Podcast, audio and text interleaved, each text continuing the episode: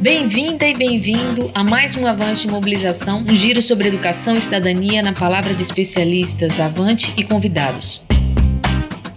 Hoje a nossa temática é Paternidade e Pandemia, uma séria brincadeira.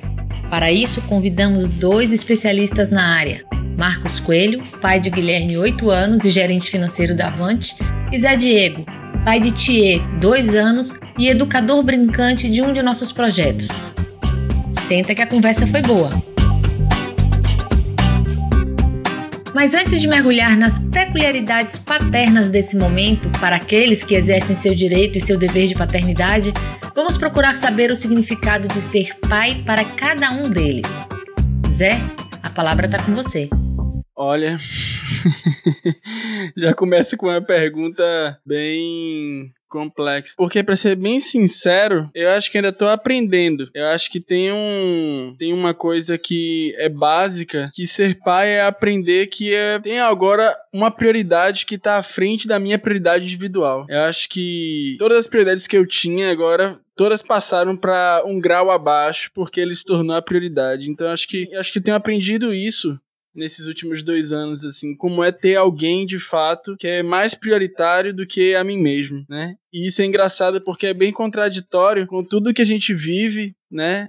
enquanto cultura, enquanto experiência individualista, assim, né? Que a nossa sociedade tem, assim, de pensar sempre em primeiro lugar na gente, é, no que a gente quer. E isso, isso meio que muda, né? Troca de papel quando essa figurinha aparece. E é, se torna muito fácil é, se dedicar 100% para essa figurinha, ou isso tá colocado como obrigatoriedade. Apesar de que pro pai isso nem, nem tanto isso aparece, né? Que o que a gente vê essa questão desses pais tão ausentes, que é um questionamento que eu, eu não canso de me fazer, eu sempre falava muito com minha esposa, como é que o cara abre mão de viver essa experiência, essa mágica de ver esse, essa criancinha aqui crescer, essas transformações. Isso sempre é, foi uma coisa que me pegou, assim, quando eu fui vendo ele crescer, o desenvolvimento, assim, tipo, como é que o cara abre mão disso? Mas, enfim, aí já é outro, outra, outra, conversa essa dedicação 100%, eu comecei a colocar um pouco assim, como é que eu consigo estar 100% para ele, mas eu preciso também ter um pouco para mim para conseguir estar com ele o 100% com qualidade. Para Marcos, a paternidade é grandiosa, na medida que a sua presença é ativa e acolhedora nos dias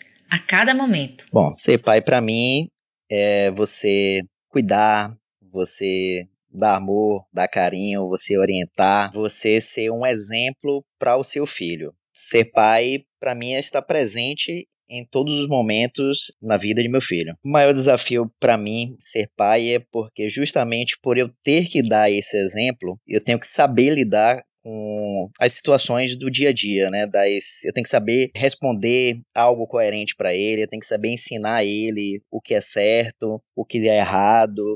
Eu tenho que ser um exemplo para ele em todos os sentidos é o que eu procuro passar para ele. Procuro passar que eu vou estar presente, que quando ele quiser conversar vai ter um amigo do lado, que eu vou estar apoiando ele, dar amor, dar carinho todo esse processo de paternidade, né, que eu, que eu acredito que seja eficiente. Pra, né? Na verdade, eu acho que o grande aprendizado que não tem lugar nenhum, assim, é aprender a lidar com o improviso. Assim, apesar de eu trabalhar com isso, com o improviso, é um outro tipo de improviso. Ele exige é, ações que sejam de fato atuais.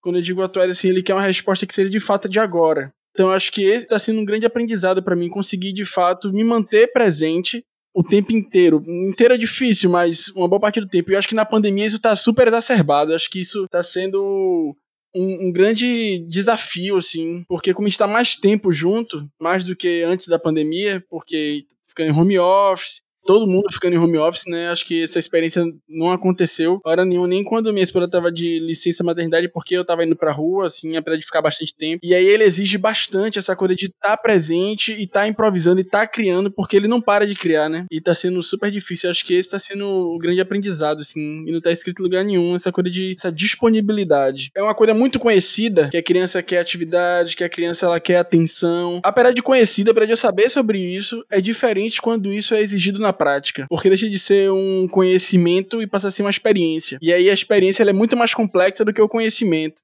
Pelo menos na minha percepção. E aí o que acontece é que, por mais que eu já soubesse essa questão da atenção, da criatividade da criança e tal, nesse momento, até de trabalhar com crianças, é, só que é diferente na, na relação íntima e nessa relação com a criança tão pequena, né? Porque também a minha experiência já foi com crianças um pouco maiores, ele tão pequenininho é outro tipo de linguagem de acessar. E é é, eu, eu me sinto muito em aprendizado ainda, não me sinto ainda completamente é, dominando a história. Eu me sinto muito mais confortável, que já conheço um pouco mais, já tenho uma conexão com ele, é diferente do comecinho, mas ainda para mim ainda é muito aprendizado, até porque eu sou muito experiencial, assim, muito da experiência, então às vezes eu nem sistematizei direito, principalmente nesse período agora que tá sendo tudo mais intenso. Nesse período eu tenho aprendido que eu consigo dar mais atenção ao meu filho, eu consigo fazer coisas que antes eu não, não tinha tempo ou até mesmo não me identificava muito em fazer.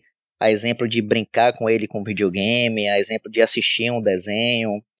Apesar de sempre ser um pai presente, mas a gente precisa ter momentos de virar criança junto com eles, de brincar de bola, de brincar de videogame, de assistir uma pegadinha que ele adora assistir pegadinha. Tô podendo também ensinar ele, né, fazer parte dessa da vida dele de ensinamento nessa parte escolar, porque ficava muito mais com minha esposa, essa parte de fazer exercício com ele. Eu tô dividindo isso com ela para fazer esses exercícios.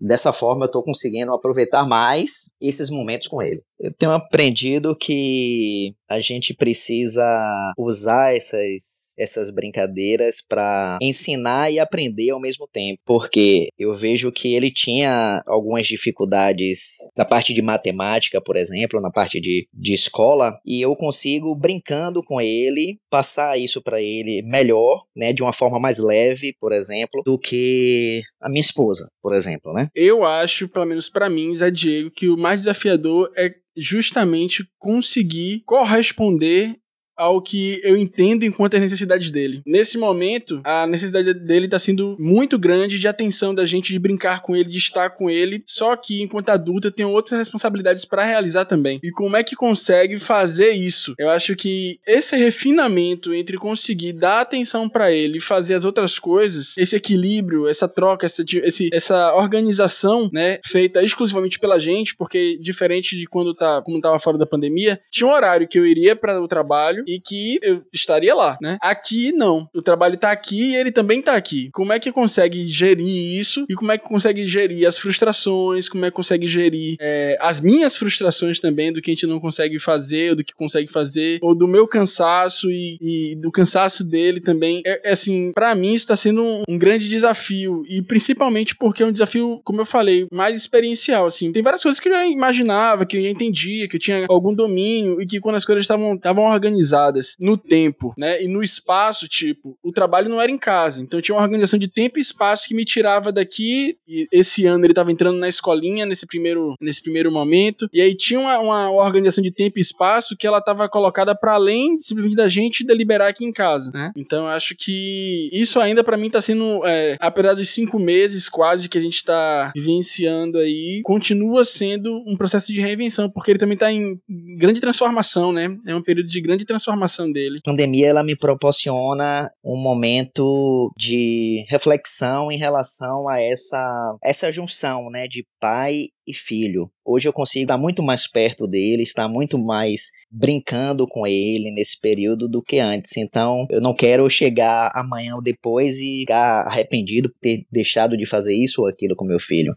Posso ser mais presente, né? E não só nas brincadeiras, como no aprendizado mesmo do dia a dia. Acho que o que melhorou foi a nossa relação, né? Ele consegue me enxergar hoje também como uma pessoa que não é só para estar tá ali para poder é, não seria nem isso assim de brigar teve um certo momento que quando ele fazia algo de errado a mãe falava a avó assim vou falar com seu pai vou falar com seu pai ele criou, de certa forma, um bloqueio comigo, achando que qualquer coisa que ele fizesse de errado, eu já iria brigar com ele, eu já iria passar essa imagem para ele. Esse tempo serviu para que ele visse e enxergasse que não é assim. A figura do pai é uma figura de um amigo para ele, de uma pessoa que pode estar tá brincando com ele e que tem a hora de brincar, que tem a hora de falar sério. Aqui em casa a gente tem uma divisão, a gente fez uma tabela de horários para tentar minimamente cumprir com todas as obrigações que a gente tem, tanto as obrigações domésticas, com as obrigações de trabalho, cada um com seu trabalho e do estar com ele. Então a gente tem um esquema de,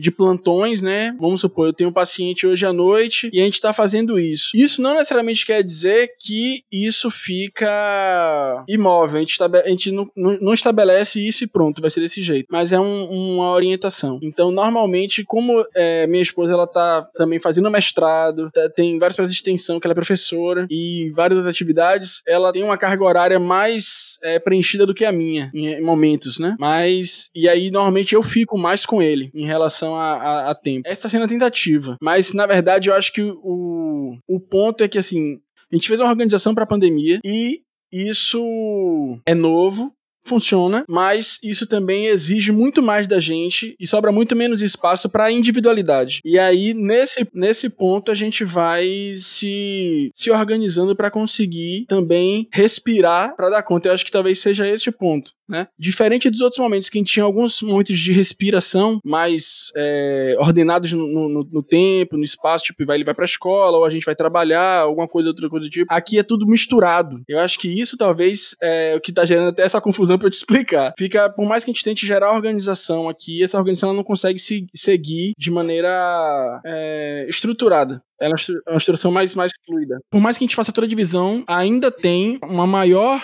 atividade dela, mas dentro de uma coisa que a gente não tem muito controle, que é o desejo dele. No demais, no resto, a gente tem uma organização que funciona bem, que é bem tranquila, como eu estava falando antes, né, em relação à, à, divisão. Então, ela trabalhava um turno, eu trabalhava o outro, e cada turno um tava com, com ele sozinho. E isso foi uma escolha que a gente pensou junto, decidiu junto, de como é que te organizava o trabalho, aceitava emprego, outro emprego não aceitava, como era para poder fazer isso, né, para que os dois pudessem dar sequência na sua carreira e ao mesmo tempo conseguisse dar conta de cuidar dele. E a gente vive dessa maneira. Então, eu particularmente, assim, no meu ciclo mais próximo, claro, é um ciclo bem mais próximo, não é um número total, tenho percebido isso é, um pouco melhor. Mas também conheço várias pessoas que recaem muito sobre a, sobre a mulher e que, tipo, é natural, entre aspas.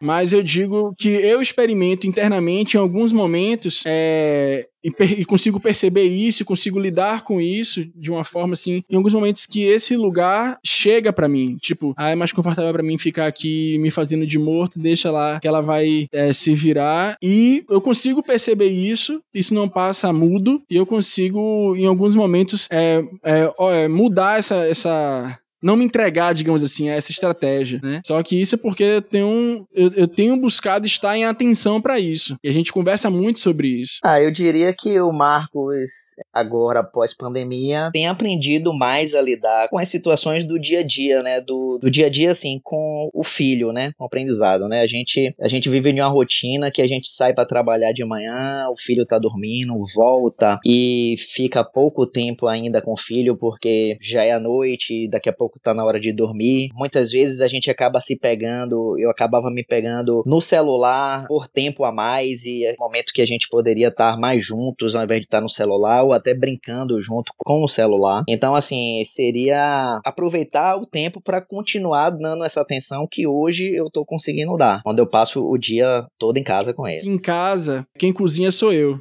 minha esposa não cozinha nada. Falei, algumas coisas, tipo pipoca, algumas coisas bem específicas, é, algumas comidas específicas e tal. Mas de uma maneira geral, o cotidiano, quem faz toda a alimentação sou eu. E meu filho, ele já há algum tempo, ele tem um kit de panelinhas, é, de colherzinhas e tal, pratinhos. E aí ontem ele até reativou essa brincadeira que tinha tempo que ele não brincava com isso. E eu acho que aí tá um exemplo claro de como a brincadeira pode ocupar um papel importante na construção da personalidade dele, né? Na, na forma como ele compreende e percebe o mundo. Aqui isso é muito natural. Eu estar tá na cozinha, ele poder brincar de cozinha, ou qualquer coisa do tipo. Isso eu acho que vai trazendo, no, através da brincadeira, vai incorporando para ele experiências que talvez vão criando referências de como ele pode estar e como ele pode ser no mundo. Eu acho que na brincadeira isso vai começando a se incorporar, porque assim, a, a brincadeira ela traz, é, apesar de, no senso comum, às vezes não cansar isso, ela traz muita, entre aspas, seriedade naquilo que tá acontecendo para quem dentro da brincadeira. Então, aquilo é muito verdade. Não é nem seriedade, é verdade. Tem muita verdade acontecendo ali. Então, na hora que a gente tá brincando e tá ofertando uma verdade é, que às vezes é fora de um padrão hegemônico, aquilo pode se tornar uma referência de que pode ser verdade. Então, na hora que a gente brinca de uma série de coisas, na hora que a gente troca afetos de várias maneiras e na hora que a gente experimenta afetos de várias maneiras através da brincadeira, a gente tá permitindo que várias verdades possam se constituir, inclusive verdades que não necessariamente são tão lineares. Então, eu acho que essa, apesar de ele tão pequenininho, eu acho que tem várias referenciazinhas que estão sendo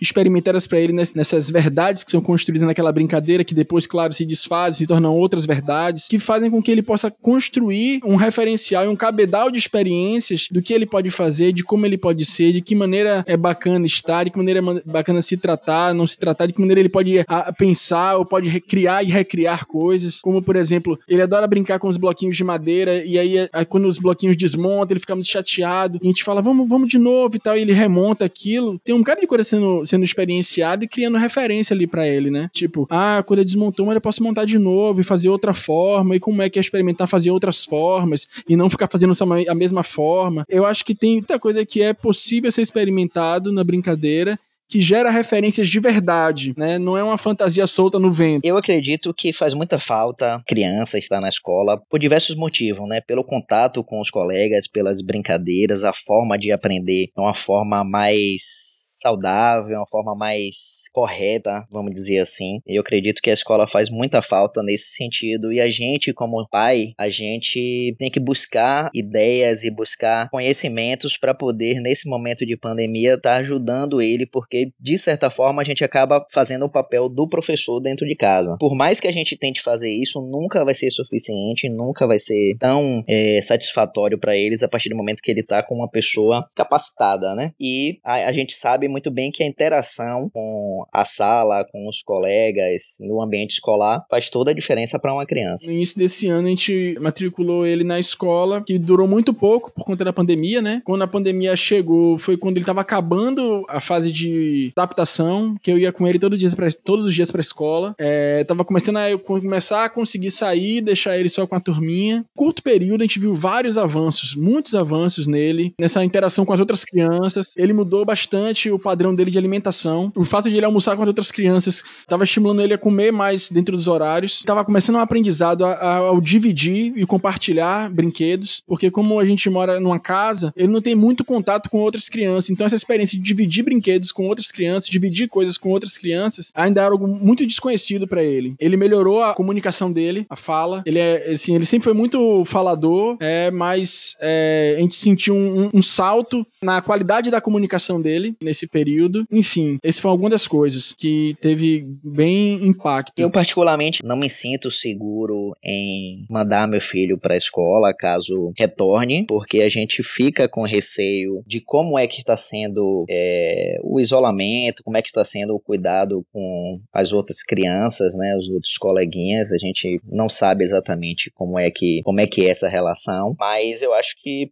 a gente só vai poder ter uma, uma ideia de, de se mandar se manda ir para a escola, né? Se, a partir do momento que a gente vê esses vê os protocolos, né? Vê como é que vai ser feito. Ainda não é seguro para mim como pai, por enquanto, por não ter ainda uma vacina, mandar meu filho para a escola. Saúde eu acho que é o que a gente precisa comemorar, né? A gente está num momento que a gente está revendo conceitos, a gente está revendo opiniões, a gente está revendo tanta coisa nas nossas vidas que o que a gente precisa ter nesse Dia dos Pais é saúde, tá bem consigo mesmo, tá bem com a família, né? Várias mudanças que acontecem em cada um desses passos que eu dei, assim. Eu acho que eu virei um tipo de adulto quando eu me lancei para fora da casa dos meus pais, etc. É, virei outro tipo de adulto quando eu me casei e assumi um compromisso mais a longo prazo, de estar com uma pessoa e compartilhar a vida com essa pessoa. E acho que virei um outro adulto quando agora tenho uma outra pessoinha com quem eu vou compartilhar minha vida também e que vai compartilhar comigo, mas que é de um papel bem diferente, que acho que traz um, um senso, né, de, de responsabilidade diferente dos anteriores. Acho que foi um degrau, sabe? para mim, pelo menos. Eu acho que nesse momento que eu tenho a, a comemorar é assim, esse lugar que eu tô continuamente alcançando e, e, e, construindo.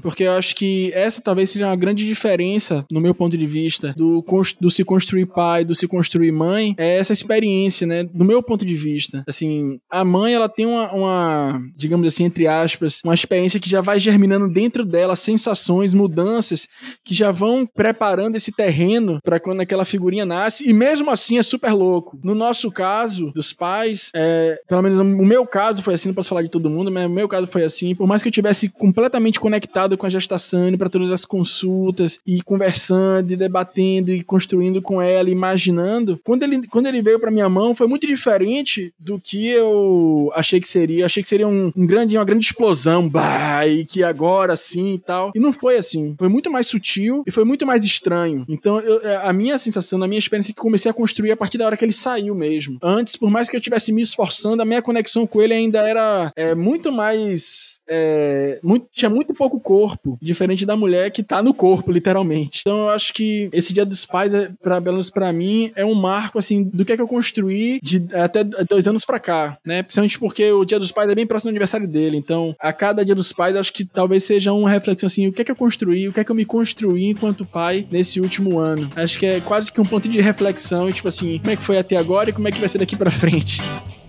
Agora, refletir. Caso você queira contribuir com o nosso podcast e com a construção desse e de outros diálogos, envie sua sugestão para o e-mail comunicacão.avante.org.br. Siga nosso Instagram, avante.osc e nossa página no Face, avante.org. Venha dar esse giro com a gente. Até breve.